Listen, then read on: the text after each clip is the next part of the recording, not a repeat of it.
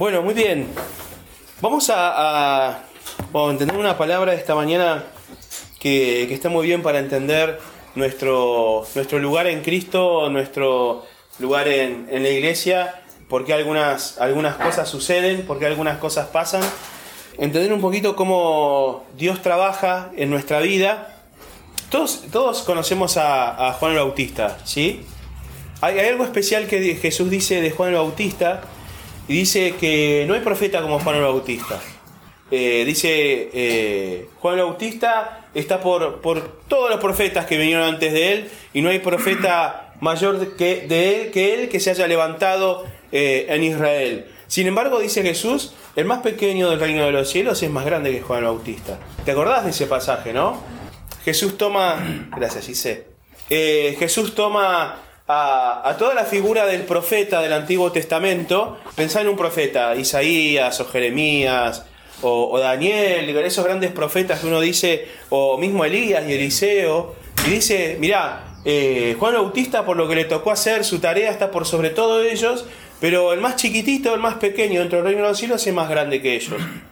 Así que hay alguna característica, algo está diciendo Jesús ahí que aumenta esta cuestión de esta relación que tenían los profetas con Dios. Todos vemos que la vida de los profetas es una vida especial. ¿Sí? ¿Estamos de acuerdo? ¿Están conmigo? La vida del profeta nosotros la tomamos siempre como alguien dedicado a Dios, alguien que eh, Dios le hablaba, alguien que tenía una relación muy cercana eh, con Dios. ¿sí? Y cuando leemos los profetas uno a veces me ha, me ha pasado que pienso, ¿cómo me gustaría ser como este profeta? ¿No? Que de repente decís, bueno, que caiga el eh, fuego del cielo y cae fuego. Eh, decís, qué sé yo, que se separen las aguas y se separan las aguas. Que decís, este, como le decía eh, a la viuda, que siga sacando aceite de, la botella, de la tinaja y seguía sacando aceite. ¿Cómo gustaría tener esa relación con Dios? Y a, veces pasamos por alto esto de que Jesús dice, el más pequeño reino de los cielos es más grande de todos estos profetas. ¿Por qué? ¿Por qué cualquiera de nosotros ¿Por qué vos o yo podemos ser más grandes, podemos estar en mejor posición que Isaías, por ejemplo? O que Jeremías, o que Elías, o que Eliseo. Porque hay una característica dentro nuestro, en nuestra vida, que no estaba en ese tiempo. Cuando Jesús viene acá en la tierra, eh, comienza algo nuevo de parte de Dios. Y es la presencia de Dios, y lo que habla el profeta Malaquías, es la presencia de Dios en medio de su pueblo. En aquel tiempo dice, voy a grabar mi ley en sus corazones. Es una relación de parte de Dios tan cercana que Dios viene a vivir a tu vida. La relación de Dios con los profetas era una relación cercana, pero no era íntima. Y hasta parece ocasional. Una de las cosas que dice, por ejemplo, los profetas, Elías decía, vive Jehová en cuya presencia estoy.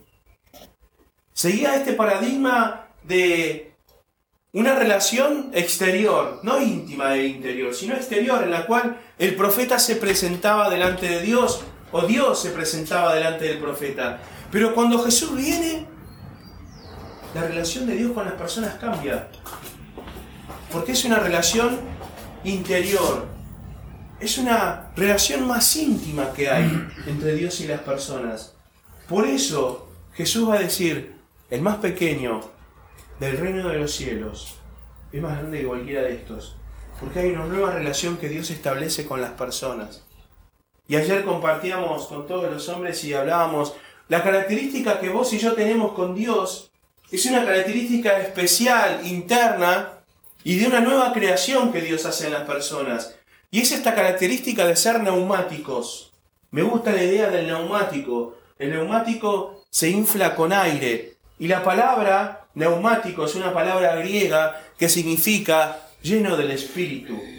Cuando vos lees en la Biblia, en el Nuevo Testamento, la palabra Espíritu Santo, la palabra que se habla ahí es neuma.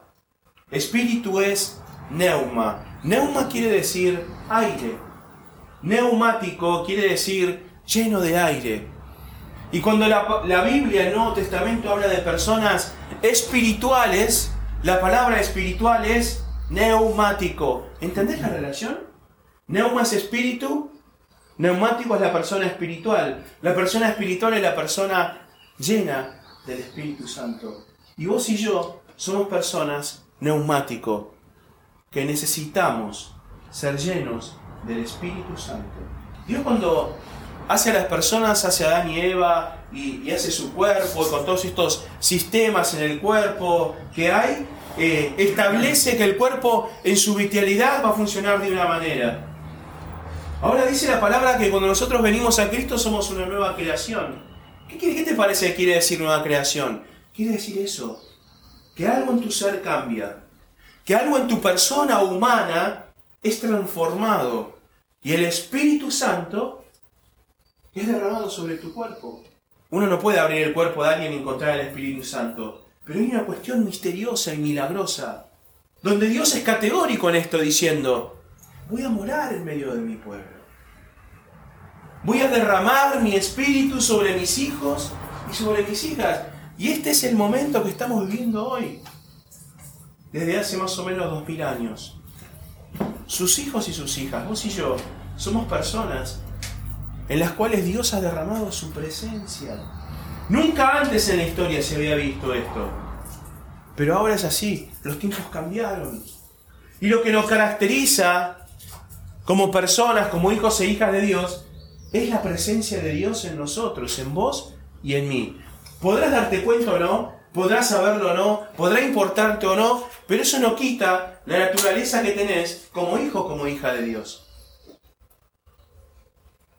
Es como la ley de la gravedad. Quizás conoces la fórmula matemática, quizás sabes la historia de Newton, quizás no conoces nada ni te importa, pero vos igual caminás sobre la Tierra porque hay una ley de gravedad que te atrae hasta el centro de la, hasta el centro de la Tierra. Las leyes espirituales son iguales. Las conoces o no, no interesa. Si te gustan o no te gustan, es así. Y vos si sos hijo o si sos hija de Dios, Dios derramó su presencia en vos. Dios derramó su presencia en mí. Y está bueno que nosotros sepamos que nuestra naturaleza es ser espiritual, es ser neumático, es ser lleno del Espíritu Santo. En medio de eso, y atendiendo nuestra calidad y nuestra característica como hijos e hijas de Dios, es que nosotros podemos afrontar lo que va pasando. Es que nosotros podemos tomar ciertas actitudes. Cuando entendemos de qué estamos hechos como hijos e hijas de Dios, muchas veces cambia nuestra actitud frente a las cosas. Frente a los problemas, frente a los cambios de gobierno, frente a las crisis, frente a los tiempos de bonanza, nuestra actitud cambia, porque entendemos que somos diferentes, que Dios nos ha hecho diferentes y que estamos viviendo bajo un tiempo de gracia y de oportunidad, bajo un tiempo, decía Jesús, cuando se levantó en la sinagoga y comenzó su ministerio, bajo un tiempo de la gracia de Dios. Este es el año agradable del Señor, dice el profeta Isaías y citaba a Jesús. Así que vos y yo, desde que nacimos hasta que partamos a la presencia del Señor o nos encontremos con Él, vamos a vivir en un tiempo agradable de parte de Dios. Para tu vida y para mi vida. Es un tiempo agradable, no es un tiempo de castigo, no es un tiempo de juicio, no es un tiempo de ira. Todavía ese tiempo no llegó. Pero quiero decirte esta mañana que estamos viviendo un tiempo de gracia, un tiempo de bienestar, un tiempo de favor de parte de Dios. Donde Dios se ha acercado a tu vida, a mi vida, y nos dice, toma, acá te doy todas estas cosas para que disfrutes de la vida, para que las administres, para que me glorifiques, y no para que sufras sobre la tierra. Ese tiempo no está para nosotros. Y un tiempo similar vivió un profeta del Antiguo Testamento que se llamaba Habacuc. Habacuc vivía un tiempo de crisis en su país, tiempo de cambios, podríamos decir también un tiempo de gobierno, más o menos como nosotros en esta etapa, un tiempo de transición, en el cual el pueblo de Israel y el pueblo de Judá, que estaban divididos, reino del norte y reino del sur, reino del norte, Israel, Israel dirían los, los judíos, Israel, el tiempo del reino del sur, Judá, Habían caído en pecado, no le hacían caso a Dios, seguían otros dioses, no escuchaban la ley, hacían lo que querían. Así que Dios había dispuesto que diferentes reinos vinieran sobre ellos y los asolaran, los castigaran, los invadieran, les robaran, no les alcanzaba la plata, no llegaban a fin de mes, trabajaban, trabajaban y no les rendía.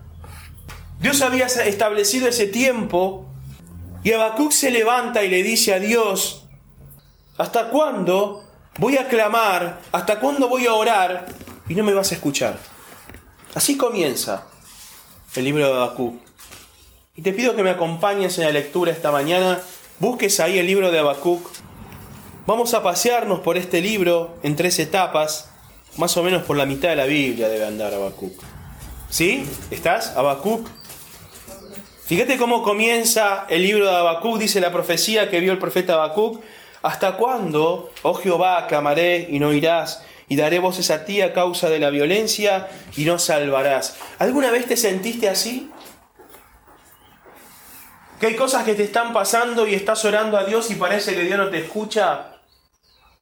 Y vos le decís, ¿hasta cuándo Señor te vamos a pedir por esto? ¿Hasta cuándo voy a orar por esto? Hace años que estoy orando por mi enfermedad, hace años que estoy orando por este trabajo, hace tiempo que estoy orando por esta persona que me molesta, que ejerce sobre mí violencia. ¿Hasta cuándo voy a clamar? ¿Cuándo me vas a escuchar? Así comienza el libro de un profeta, de una persona que vivía en la presencia de Dios, de una persona que era cercana a Dios, de una persona que vivía en comunión con Dios. Yo si abro el libro de un profeta y, y escucho esto, digo, ¿qué me espera a mí entonces que no soy profeta? ¿Qué me espera a mí que no, no vivo como viven estos profetas? Las 24 horas sirviendo al Señor y buscando al Señor. Sin embargo, como decíamos recién, Quienes vivimos en este tiempo estamos por sobre estos ministerios proféticos, estas personas, estos profetas. Y dice el versículo 3, ¿por qué me haces ver iniquidad y haces que vea molestia? Destrucción y violencia están delante de mí, pleito y contienda se levantan. Era un país que estaba convulsionado, una ciudad que sufría violencia, que no se podían de acuerdo, que estaban divididos que había una, una brecha, una grieta entre la sociedad. Un país dividido entre el norte y el sur. Una ciudad ahí en Jerusalén y en otras ciudades de Israel y de Judá, en la cual sufría violencia porque venían de otros pueblos y los robaban. Llevaban los recursos que tenían.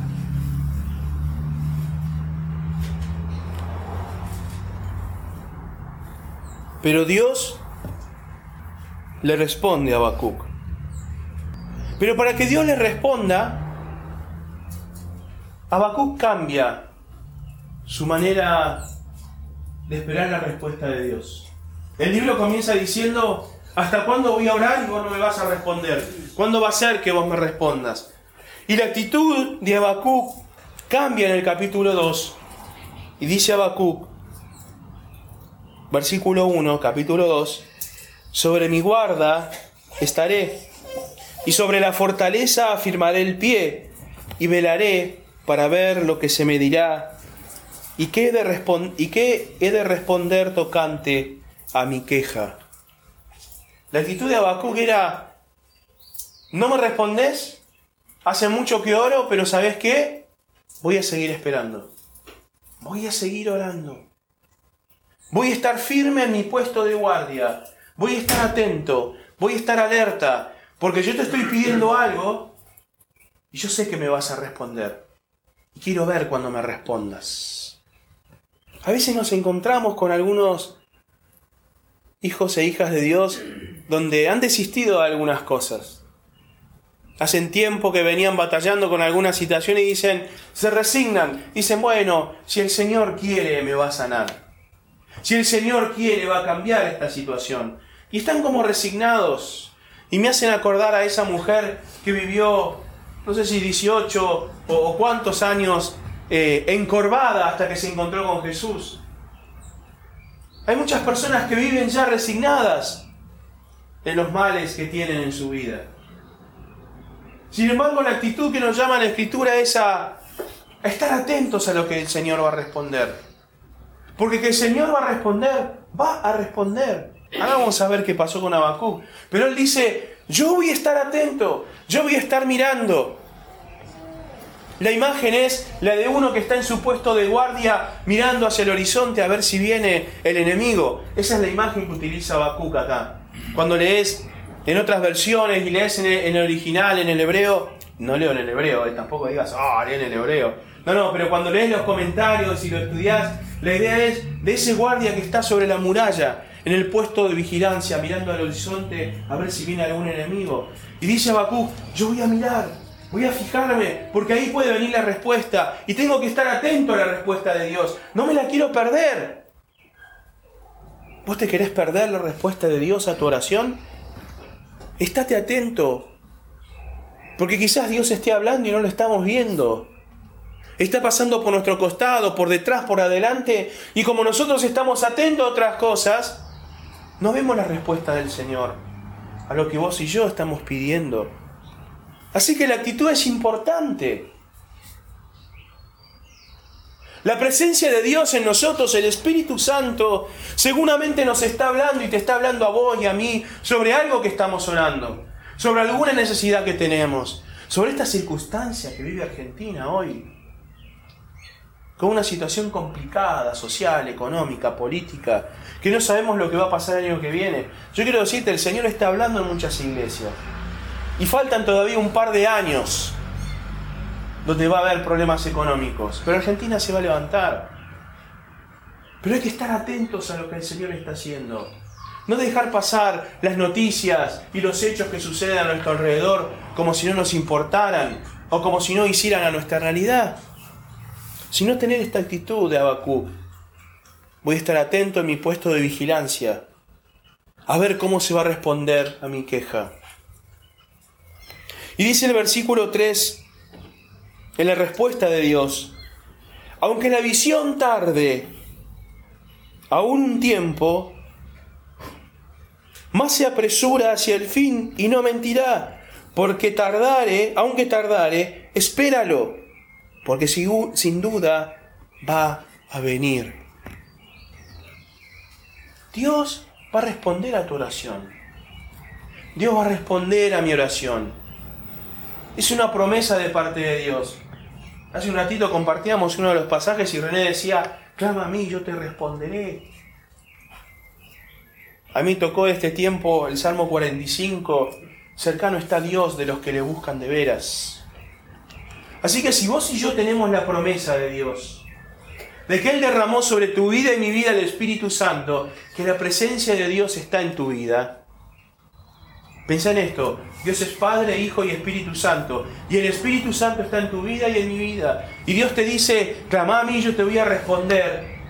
Espera, aunque tarde la respuesta. Pero esperala porque va a venir. Y vuelvo a este tema, a veces nos resignamos y decimos, bueno, quizás no es voluntad de Dios. Quizás Dios no quiere que suceda esto. Y nos mantenemos en esa incertidumbre espiritual, de no saber muy bien Dios qué quiere. Y por la duda decimos, bueno, quizás no quiere Dios que me sane. Quizás no quiere el Señor que yo encuentre este trabajo, o que sane a, a mi familia, o que lo salve. No lo sé, pero por las dudas me atajo. Dios nos dice, no vivas en la incertidumbre, yo voy a responder. Quizás no sea la respuesta que vos te estás buscando, o que yo estoy pidiendo, pero Dios responde. El punto es escuchar la respuesta de Dios. Ver lo que Dios está diciendo y vivir en certidumbre espiritual en nuestra vida. Y a veces nos encontramos con personas así, que no saben muy bien lo que Dios está diciendo, que no lo entienden, quizás porque no guardan esta actitud de Abacú, de decir, voy a estar atento a lo que Dios está diciendo. Y el versículo 4, acá encontramos donde se inicia lo que venimos hablando estos domingos en cuanto a la reforma y la justificación por fe. Le dice Dios, he aquí que aquel cuya alma no es recta se enorgullece, mas el justo por su fe vivirá. Es esencial conocer para nosotros y entender el concepto, el justo por fe vivirá. ¿Qué quiere decir esto? Yo te lo voy a resumir en esta frase. Escúchame, prestame atención. Quiere decir esto esta frase. No depende de vos ni de mí lo que suceda. No depende de vos ni de mí que nosotros seamos prosperados, ni que Dios responda. Depende de Él. Todo lo que vemos a nuestro alrededor depende de Dios. Vivir por fe es correr nuestra persona de lado, correr nuestra persona del centro de la escena y decir, Señor, vos estás en el centro de la escena. En el mundo, en la sociedad en la que vivimos, Dios sigue estando en el centro de la escena, aunque los reflectores no apunten a Él, aunque las redes sociales no hablen de Él, aunque no salga Jesucristo en los noticieros de la, de la mañana todos los días. Dios sigue estando en el centro de su creación, dominándolo todo. Y nosotros, vos y yo, que somos justos, justificados por la sangre de su Hijo Jesucristo, tenemos que vivir en esa fe, en esa certidumbre, en esa certeza de que depende de Dios. No de nosotros lo que está sucediendo. Él está en control aún de todas las cosas. Este es el concepto que reventó la cabeza de Lutero, diciendo, no depende de mí entonces. No depende de lo que yo haga, lo que yo diga. El Señor ya me salvó. La suerte del mundo ya está echada. Hay un caso que me gusta citarlo porque cuando Julio César iba, iba a cruzar uno de los ríos ahí, estaba por llegar a, Roma y tomar Roma, el Rubicón, le preguntaron, general, ¿le parece que vamos a ganar? Y lo que dice Julio César es, Elea jacta est. La suerte ya está echada. No vamos a cambiar nosotros lo que vaya a pasar. Y para el mundo, la sociedad, Dios ya habló, Dios ya dijo lo que va a suceder. Lee los profetas, lee Apocalipsis, ya sabemos a dónde vamos. Ya sabemos lo que va a pasar. Ahora la buena noticia es que el Señor ha establecido para vos y para mí nuestra justificación, nuestra salvación. Y es a eso nos encaminamos vos y yo. El justo por su fe vivirá. Confiemos en que Dios responde, en que Dios está interesado en lo que te pasa. A Dios le importa que no puedas pagar los impuestos o que no llegues a, pagar el alquiler. A Dios le interesa, está interesado y está metido en ese tema y está obrando. Y seguramente has orado por esas cuestiones al Señor. Y decís, bueno, quizás el Señor quiere ponerme una prueba. Quizás el Señor lo que quiere es que aprendas a esperar su respuesta. Que aprendas a estar atento a cómo Él ya está respondiendo. Que estés atento a lo que pasa a tu alrededor y puedas ver la respuesta de Dios. Por eso dice el profeta, velaré para ver lo que se me va a decir tocante a mi queja. Y está esta oración después en el profeta Abacú que me parece maravillosa, sublime, donde cambia la actitud del capítulo 1 de Abacú que dice, a ver Señor, ¿cuándo me vas a responder? Y el capítulo 3, versículo 2 dice, oh Señor, aviva tu obra en medio de los tiempos. En medio de los tiempos, hazla conocer. Señor, manifestate. Tu pueblo necesita verte. Tu pueblo necesita ver tus milagros. Tu pueblo necesita ver tus prodigios. Y a veces como iglesia olvidamos que el Señor se mueve de esa manera. Que cuando Dios irrumpe, cuando Dios se mete en las cuestiones, pasan milagros. Dios es un Dios de poder. Recién cantábamos hace un ratito nada más. No hay nada imposible para Dios. Eso quiere decir que el Señor hace milagros todavía. Y estas son las señales, dice la Escritura, que acompañarán a la iglesia. Orarán por los enfermos y estos sanarán, que vamos a reprender al enemigo y va a salir huyendo. Que el Señor va a acompañar al caminar con la iglesia con prodigios, con señales y con milagros. Y como iglesia, en general, quizás nos estamos acostumbrando a, a no ver nada de eso. Y nos conformamos con otras cosas.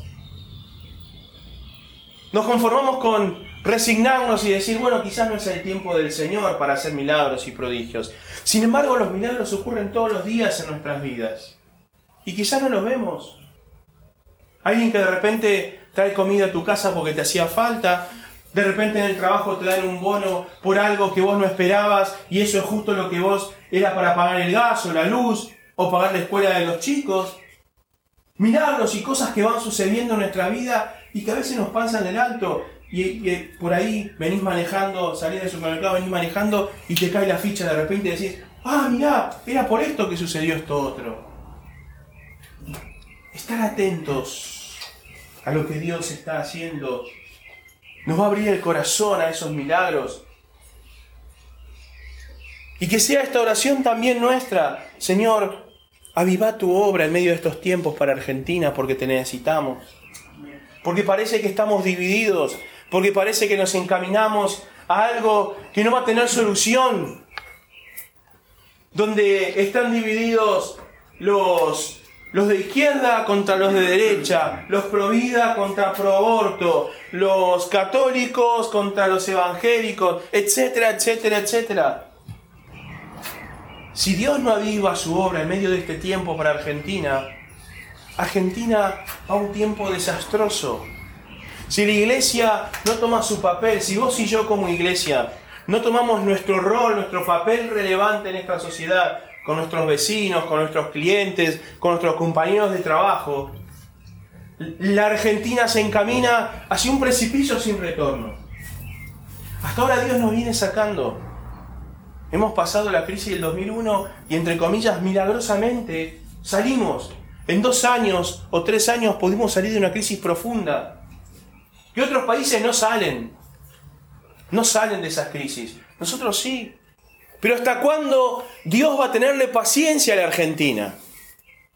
Si su iglesia no toma el rol que tiene que tomar. Y el libro del profeta Habacuc termina con una aclaración desafiante. Disculpame, primero el pasaje, el versículo 3 del capítulo 3, fíjate. Esto que creo debe ser la oración para Argentina hoy. En la ira acuérdate de la misericordia. Recién cantábamos que la misericordia de Dios es para siempre. Pedirle al Señor que en este tiempo para nosotros, Él tenga misericordia. Señor, tené misericordia de tu pueblo. Señor, tené misericordia de los que no te conocen. Dios hace salir el sol sobre justos e injustos, dice la Escritura. Pedirle que al Señor que tenga misericordia de nosotros. Porque como nación, como país, quizás hemos sido irresponsables. Quizás no, hemos, no nos hemos acordado de los necesitados, de los pobres, de la viuda. Y en lugar de tenderles una mano y ayudarlos, los mandamos a laburar. No, quiere comer, que vaya a trabajar. Quizás hemos sido irresponsables como país. Y tenemos que pedirle a Dios que tenga misericordia. Señor, en el, en el tiempo de la ira, acordate de la misericordia. Dios es bueno y para siempre su misericordia. Y termina el libro, el profeta, con una declaración desafiante, porque él dice, después de orar, de pedir al Señor y de esperar en Él y de decir, yo voy a estar atento a lo que Dios me va a responder, dice, aunque no me guste la respuesta de Dios, aunque no cambie las cosas como yo estoy esperando, aunque la higuera no florezca, ni en las vides haya fruto, aunque falte el producto del olivo, y los labrados no den mantenimiento, y las ovejas sean quitadas de la majada, y no haya vacas en los corrales, con todo, yo me alegraré en Dios y me gozaré en el Señor de mi salvación. ¿Cuántos de nosotros podríamos ser capaces de hacer esto que dice el profeta? Si no tuviéramos trabajo, si cayéramos en enfermedad, si a pesar de nuestro esfuerzo no pudiéramos lograr nada, ¿cuántos de nosotros igual diríamos, Señor, yo te alabo igual, aunque no me alcance el dinero, aunque las cosas en casa estén mal, aunque parece que el país no se va a arreglar y estamos peor que antes? ¿Cuántos de nosotros podríamos decir, igual te alabo? ¿Sabes qué? Porque no se trata de vos. Porque el centro de la escena no somos nosotros. El centro de la escena no es Argentina, el centro de la escena no es mi persona, el centro de la escena sos vos. Y dice el versículo 19, el Señor es mi fortaleza, el cual hace mis pies como de siervas y en mis alturas me hace andar. Utiliza una figura muy interesante el profeta. Utiliza la figura de estos animales que estaban preparados para caminar en las alturas. Estos son animales, estas siervas de que habla, son animales que tienen sus patas de una manera tan especial que pueden caminar por los riscos. ¿Alguna vez viste animales así? He visto algunos en documentales. Vos ves que son eh, acantilados, ¿eh? las cabras, las cabras monteses, y, van caminando sobre piedritas, pequeñas salientes, y van saltando y van subiendo. Increíble. Y el profeta utiliza esta imagen. Señor, vos me das la habilidad para caminar en momentos de crisis, en momentos difíciles, en terrenos escarpados, en tiempos peligrosos. Vos nos das esa capacidad de seguir adelante. Vos hacés mis pies como la de la sierva para andar en las alturas aunque viniera todo este tiempo, aún ahí Dios no se va a olvidar. Y lo que dice el profeta es, me va a dar las herramientas, me va a dar lo que necesito para caminar, aunque la higuera no florezca, aunque no haya vacas, aunque no haya ovejas. El Señor igual me va a sostener, igual me va a proveer de lo que necesito. Porque si estos animales no estuvieran preparados para caminar a las montañas, en cuanto ponen un pie en el se caen y se matan. Y el Señor dice, eh, el profeta dice, el Señor no me va a dejar caer. Aunque los árboles no me den fruto y no tenga animales en los corrales, de alguna forma el Señor nos va a dar para que tengamos. No es un pasaje fatalista o de resignación de decir, Señor, no me importa, si no hay nada, si mi familia pasa hambre. No dice eso el pasaje. Lo que dice el pasaje es, aunque falte todo, no te va a faltar nada. De alguna manera Dios te va a dar igual. No va a salir de una manera natural del árbol, no va a salir de una manera natural de un animal, pero Dios igual lo va a hacer aparecer y vas a tener para tus necesidades. Aunque haya un clima de crisis, de guerra, de violencia social en tu país, Dios igual se va a ocupar de vos. Te va a dar pies de siervas para que camines sobre terreno riesgoso.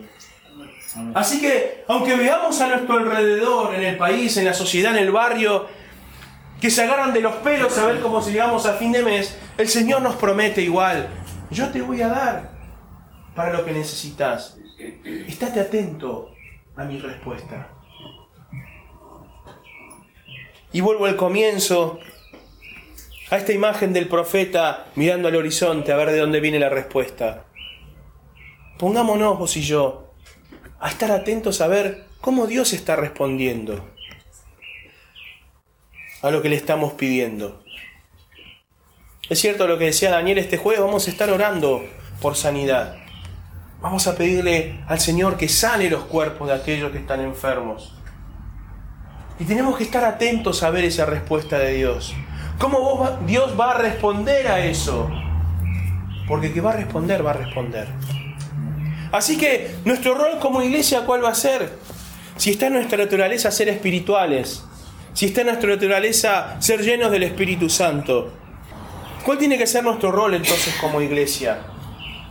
Tenemos que sumarnos a lo que está diciendo la sociedad, repetir lo que dicen los diarios, la televisión, la radio, repetir lo que dice algún economista, algún politólogo, algún opinólogo, repetir lo que dicen nuestros compañeros de trabajo? ¿O tenemos que ir con lo que Dios dice en su palabra? ¿Cuál te parece tiene que ser el rol tuyo y mío como parte de la iglesia de Cristo, llena del Espíritu Santo? ¿Le vamos a dar me gusta a cuando hablan del, del gobierno chorro anterior, o el gobierno corrupto que se va, o el gobierno que es peor que viene? ¿Vamos a hacer eso? ¿Vamos a compartir lo que otros están diciendo? ¿O vamos a ir nosotros con nuestra voz profética? Diciendo, el Señor quiere el bien para tu vida. El Señor quiere salvarte.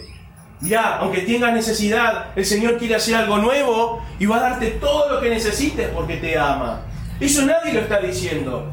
Eso no se repite en C5N, en TN, eso no se repite en, La Voz del Interior, ni en Clarín, ni en Página 12. No lo leí en ningún lado de eso. Eso es propio del rol de la Iglesia de Jesucristo. Y si vos y yo no lo decimos, el Señor igual lo va a decir, pero nosotros nos perdemos la bendición de hacerlo. Porque vos y yo somos parte de la iglesia. Si no lo hace la iglesia que está llena del Espíritu Santo, no lo hace nadie. Así que espera respuesta de Dios. Porque Dios está respondiendo a lo que estás orando. Espera respuesta del Señor, porque aún en medio de necesidad, Dios te va a dar las herramientas que necesitas para salir adelante. Que este tiempo que estamos viviendo en la Argentina sea para nosotros una oportunidad de ver las maravillas de Dios Dios aún hace maravillas. Dios aún hace milagros. No los perdamos por estar viendo para otro lado. Estemos atentos a ver lo que Dios va a decir respecto a nuestras oraciones. Que Dios nos bendiga en esta mañana y que podamos ser hacedores de esta palabra. Vas a ver cómo tu vida va a ser bendecida, cómo va a ser transformada al ver los milagros de Dios que ocurren a nuestro alrededor.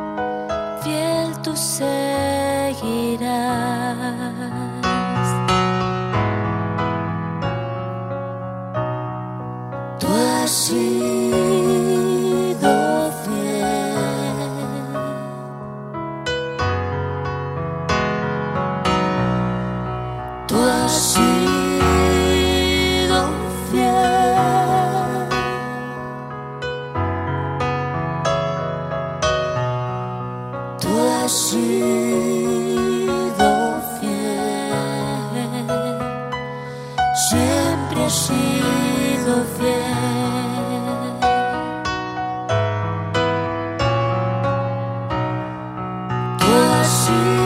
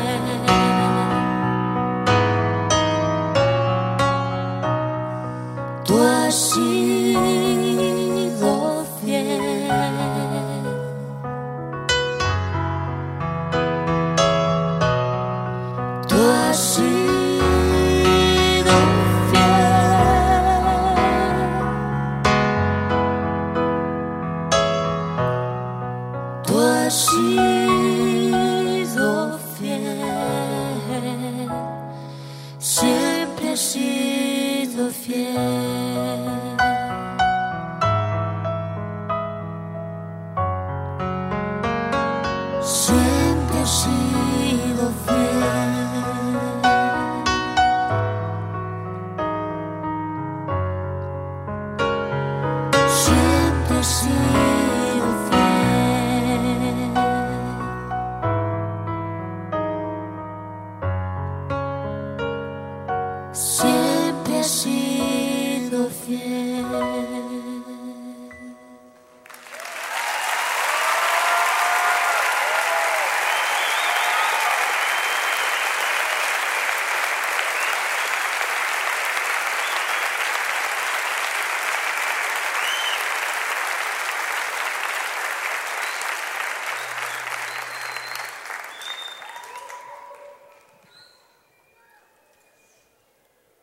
Dice el Salmo 1, bienaventurado el varón que no anduvo en consejos de malos ni en sillas de escarnecedores se ha sentado. Esta es una canción que Lili me robó, no, no es cierto, se la dimos en su proyecto, pero me gusta mucho y se llama Bienaventurado. ¿Cuántos bienaventurados hay aquí en esta noche? Somos bienaventurados cuando guardamos su palabra, cuando meditamos en ella, cuando estamos en su presencia, somos bienaventurados.